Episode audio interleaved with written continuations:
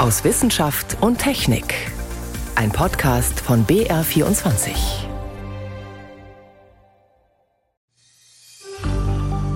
Wir haben einen Durchbruch bei der Klimagerechtigkeit geschaffen mit einer breiten Koalition von Staaten nach Jahren des Stillstandes.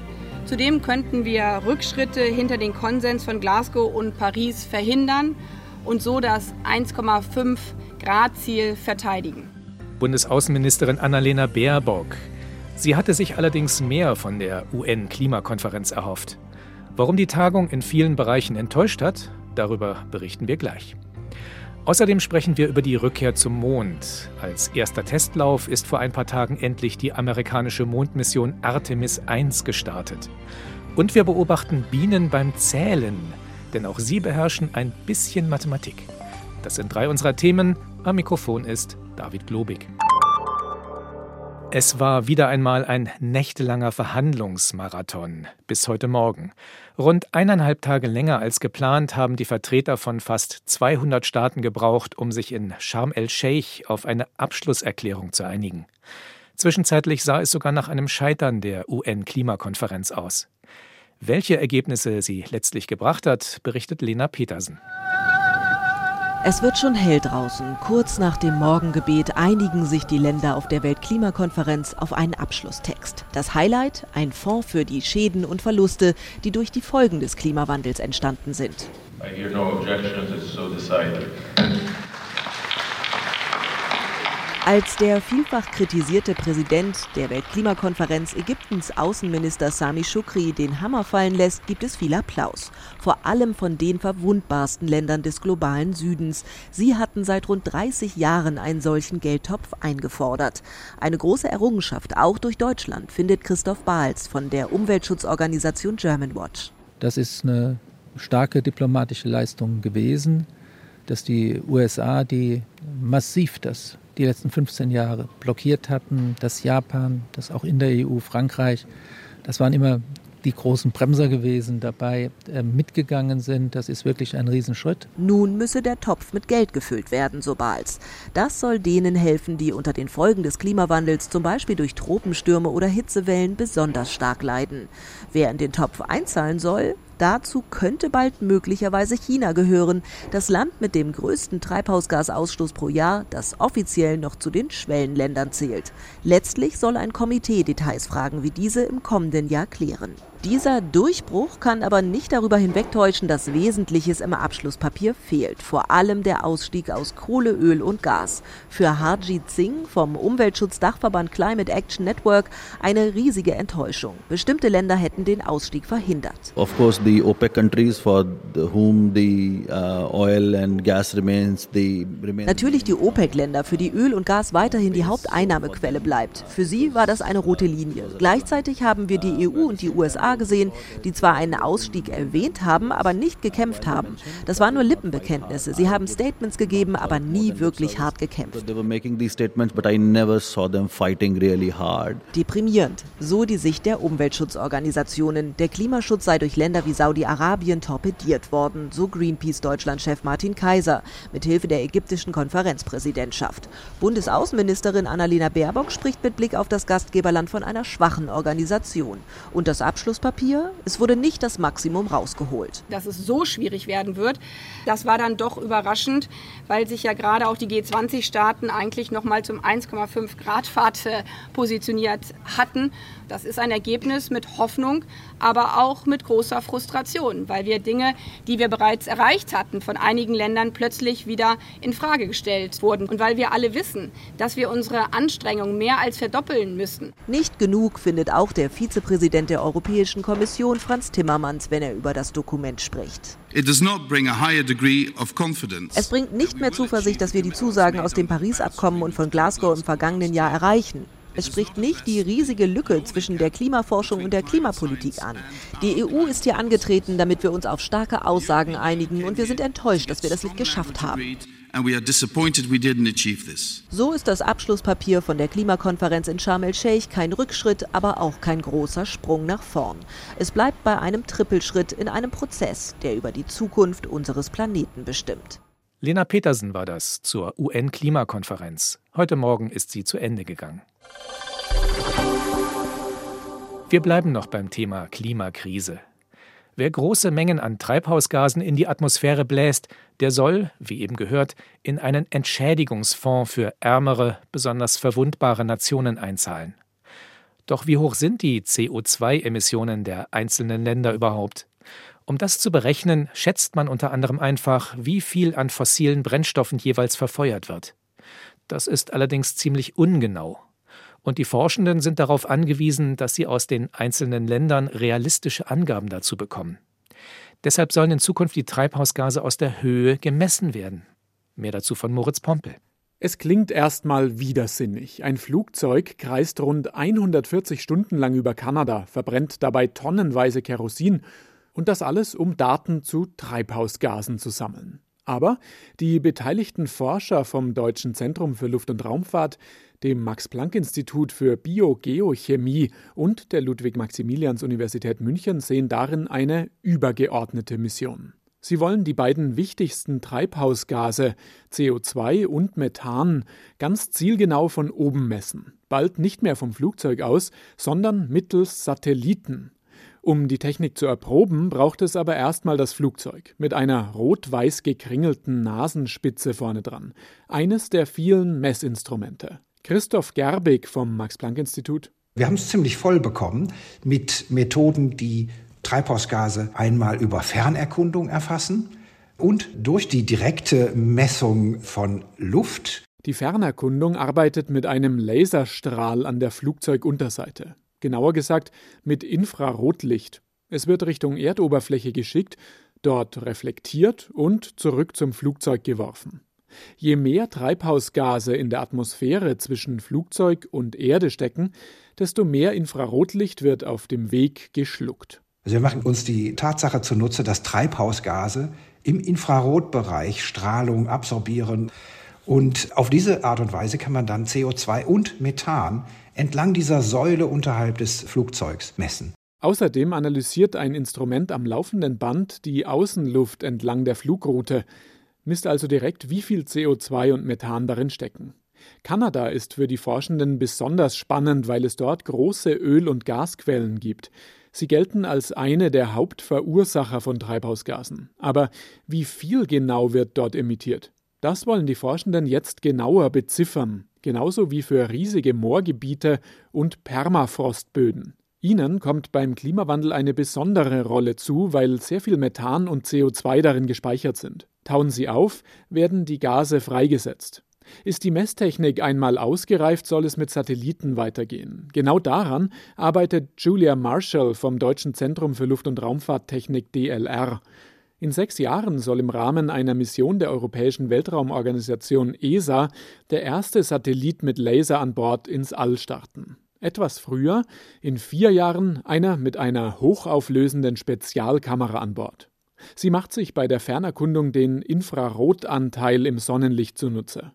Julia Marshall erinnert sich an die Anfänge der Kameramessungen vor knapp 20 Jahren. Die Pixel waren riesig groß, so etwa 30 mal 60 Kilometer. Und bei dieser DLR-Mission, wir haben dann Pixeln, die dann nur 50 Meter groß sind. So ich hoffe, dass wir dann bald wirklich viel Informationen über die anthropogene Emissionen direkt vom Weltall liefern können. Dass die Technik funktioniert, zeigt ein Projekt der US-amerikanischen Raumfahrtbehörde NASA. Sie hat bereits seit ein paar Jahren zwei Satelliten im All mit Spezialkameras an Bord. Die hat das Team, in dem auch der deutsche Physiker Matthäus Kiel ist, von oben auf das größte europäische Kohlekraftwerk gerichtet, Belkatow in Polen. Gerade sind die Ergebnisse erschienen. Sie zeigen, die Beobachtungen aus dem All decken sich sehr gut mit den vor Ort berechneten CO2-Emissionen. Und dies zeigt, dass selbst heutige Satelliten in der Lage sind, in quasi Echtzeit CO2-Emissionen von Kraftwerken abzuschätzen. Diese Studie war erst der Anfang mit unserem neuesten Instrument, was an der Internationalen Raumstation angebracht ist. Mit dem können wir nicht nur den CO2-Ausstoß über einzelnen Kraftwerken vermessen, sondern wir können auch die CO2-Emissionen über großflächigen Städten wie zum Beispiel Los Angeles, Berlin oder Peking vermessen. Das europäische Programm mit Erkundungsflügen und den zwei neuen Satelliten soll noch einmal präziser werden und neben CO2 eben auch Methan messen. Die Forschenden arbeiten daran, in einem Ballungsraum einzelne Sektoren vermessen zu können, etwa die Emissionen eines Industriekomplexes oder des Verkehrs auch in Gegenden oder Ländern, über die es wenige Informationen über die Emissionen gibt. Unsere Messungen können einen signifikanten Beitrag leisten, um, ich würde mal sagen, statistische Unsicherheiten in regionalen und nationalen Treibhausgasinventaren zu reduzieren. Speziell in Regionen der Welt, die zurzeit sehr schnellen industriellen Aufschwung erleben, wo die Emissionen in den Treibhausgasinventar nicht präzise genug wiedergespielt werden, da diese eventuell nur alle paar Jahre aktualisiert werden. Aus dem All könnte also bald global überprüft werden, wer wo wie viel Treibhausgase verursacht und vielleicht bewusst oder auch unabsichtlich unterschätzt. Aber auch Erfolg ließe sich messen, nämlich wie viel Treibhausgase wo eingespart werden wie man die Menge von Treibhausgasen aus der Höhe bestimmt. Moritz Pompel berichtete. Sie hören BR24 am Sonntag aus Wissenschaft und Technik. Heute mit David Globig.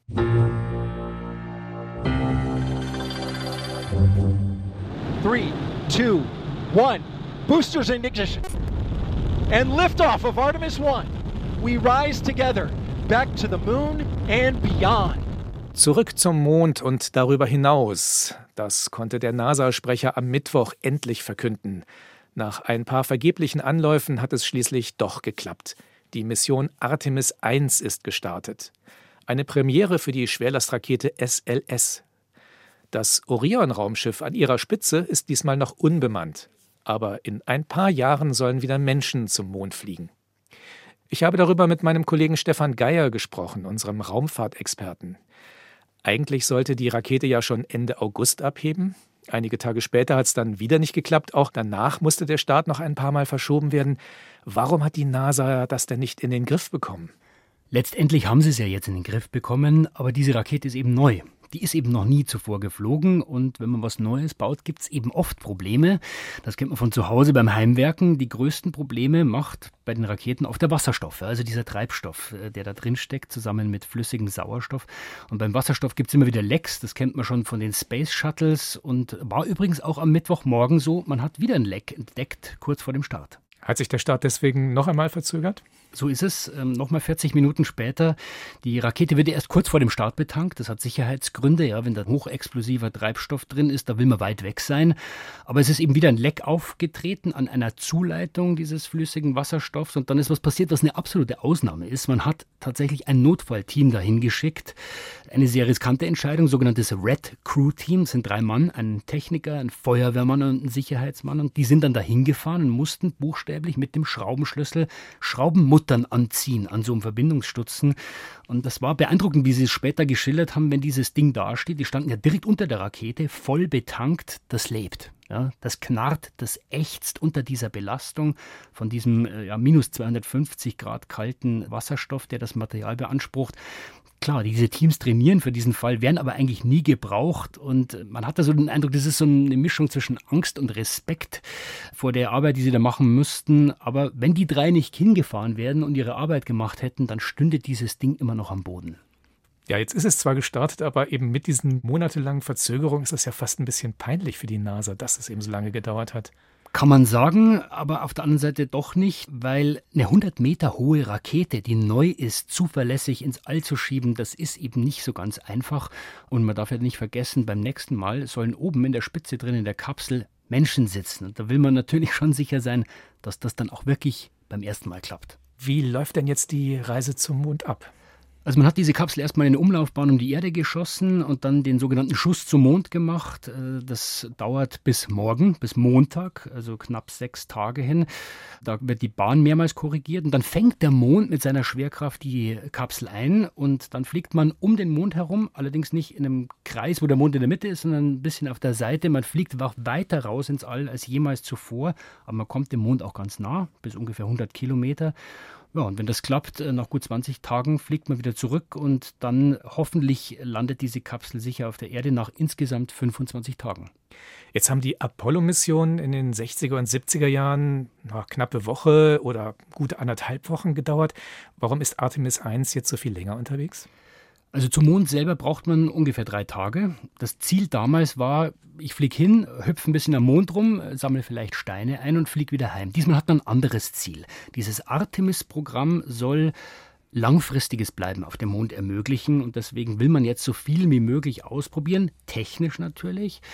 Die Fähigkeiten der Rakete, der Kapsel, man hat auch Experimente an Bord, man will Bilder machen, auch Flugmanöver testen. Alles nach dem Motto, wenn ich schon so ein teures Ding da ins All schieße, wo nächstes Mal Menschen drin sitzen, dann will ich auch alles rausholen, was geht. Und deswegen lässt man sich Zeit. Das ist jetzt natürlich ein enormer Aufwand, auch finanziell. Wofür betreibt die NASA den denn überhaupt?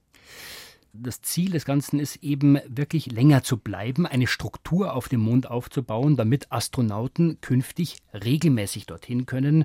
Also eine Station bauen, die den Mond umkreist zum Beispiel, vielleicht auch was auf der Oberfläche, wo man länger bleiben kann und eben die Technologien testen, die man später braucht, um vielleicht irgendwann zum Mars zu fliegen. Da ist die Frage zum Beispiel, können wir aus dem Eis auf dem Mond Treibstoff herstellen ja, und da oben so eine Art Tankstelle bauen und damit dann zum Mars fliegen. Das ist viel Aufwand, da braucht man viel Zeit und eben die geeignete Infrastruktur. Das ist jetzt vielleicht der erste Schritt eines Marathons, könnte man sagen. Du hast eben erwähnt, auf diesem Flug geht es auch um Wissenschaft. Was denn zum Beispiel? Also eine Frage, die man klären muss, ist, was erwartet denn zukünftige Astronauten bezüglich der Strahlenbelastung? Ja, wir haben eine große Strahlenbelastung von der Sonne, vom All allgemein.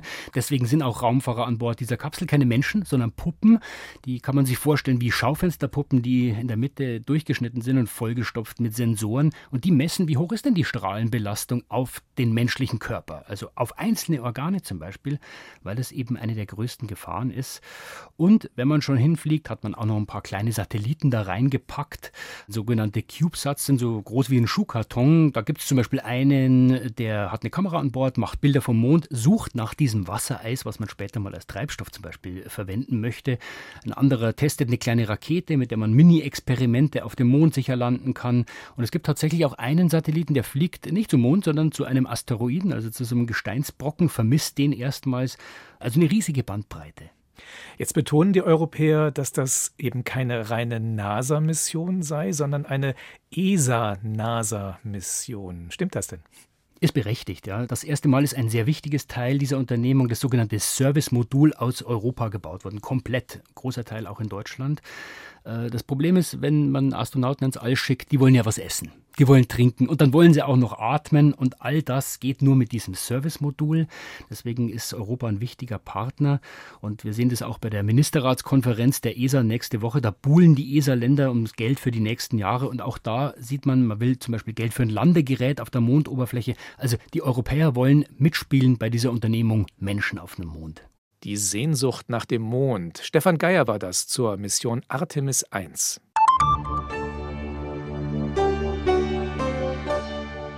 Vor vielen Jahren habe ich im Zirkus mal ein rechnendes Pony gesehen. Man konnte ihm kleine Aufgaben stellen, zum Beispiel 5 plus 7. Dann hat das Pony zwölfmal mit einem Huf gescharrt. Später habe ich dann verstanden, dass ihm der Trainer bei dieser Zirkusnummer winzige Zeichen gegeben hat.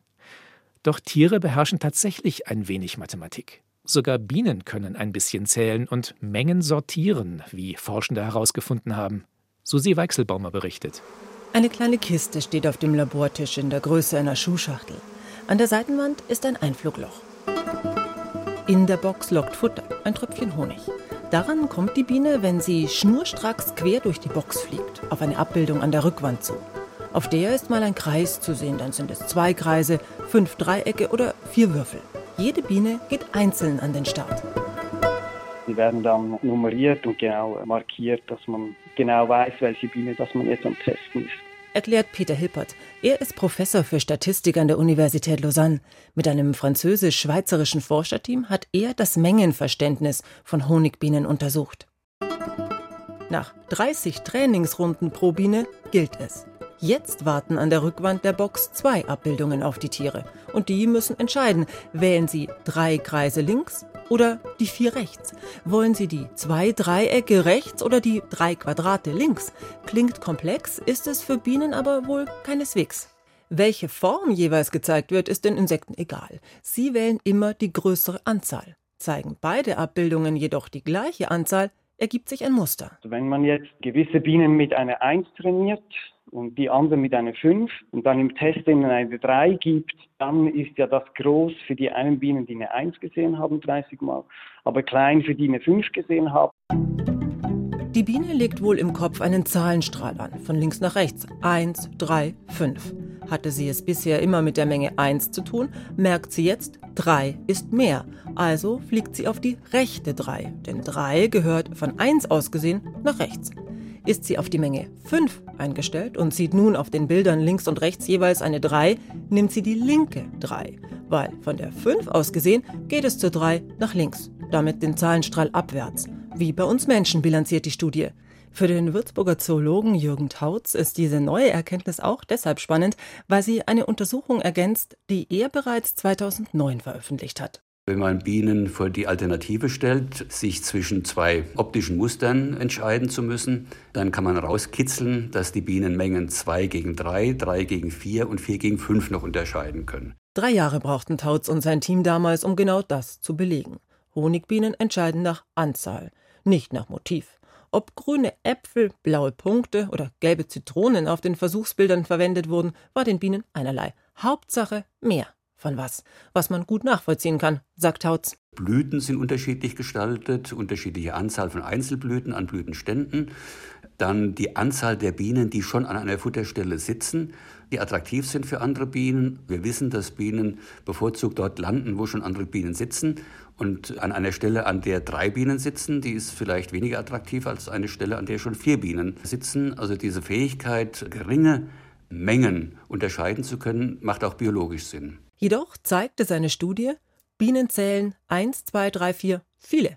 Spätestens ab 5 ist Schluss mit einer weiteren Unterscheidung. Ähnliches ergeben Untersuchungen zu Spinnen, Fischen, Kraken, Raben oder Affen. Auch sie überblicken kleinere Mengen. Allerdings weiß man bislang nur von Vögeln und eben jetzt von Honigbienen, dass sie Mengen auf einem Zahlenstrahl von links nach rechts organisieren können, wie wir Menschen. Für Bienenforscher Tautz meint das erstmal noch keinen Mehrwert für das Tier. Mir kommt da kein biologisch brauchbarer Zusammenhang in den Sinn.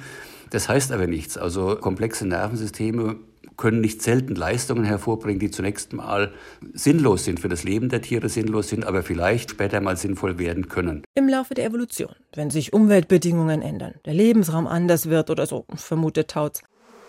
Auch das Team um den Lausanner Statistiker Hilpert rätselt über das Warum. Die Bienen, wenn die ja Futter finden, müssten mitteilen, wie viel Futter das dort ist. Oder? Also diese Bienentänze zeigen das ja oder dass die vermitteln können, wie viele Bienen sollten jetzt dorthin fliegen. Also für Mengen ein Verständnis, ich glaube, das, das kann ich nachvollziehen. Aber wieso, dass es einen Zahlenstrahl gibt von links nach rechts, das wissen wir noch nicht, wieso dass das so ist. Gleiches gilt übrigens für den Menschen. Hier glauben viele Wissenschaftler, dass die Richtung des Zahlenstrahls im Kopf angeboren ist. Einige führen dagegen kulturelle Gründe an, denn im arabischen Raum, wo von rechts nach links geschrieben wird, sortieren Menschen auch Mengen, mitunter entsprechend andersherum. Aber warum ordnen wir überhaupt Mengen auf einer Linie an? Eine Erklärung steht noch aus. Bei Menschen wie bei der Honigbiene. Bienen mit Sinn für Zahlen. Ein Beitrag von Susi Weichselbaumer war das. So viel für diesmal aus Wissenschaft und Technik. Am Mikrofon war David Globig.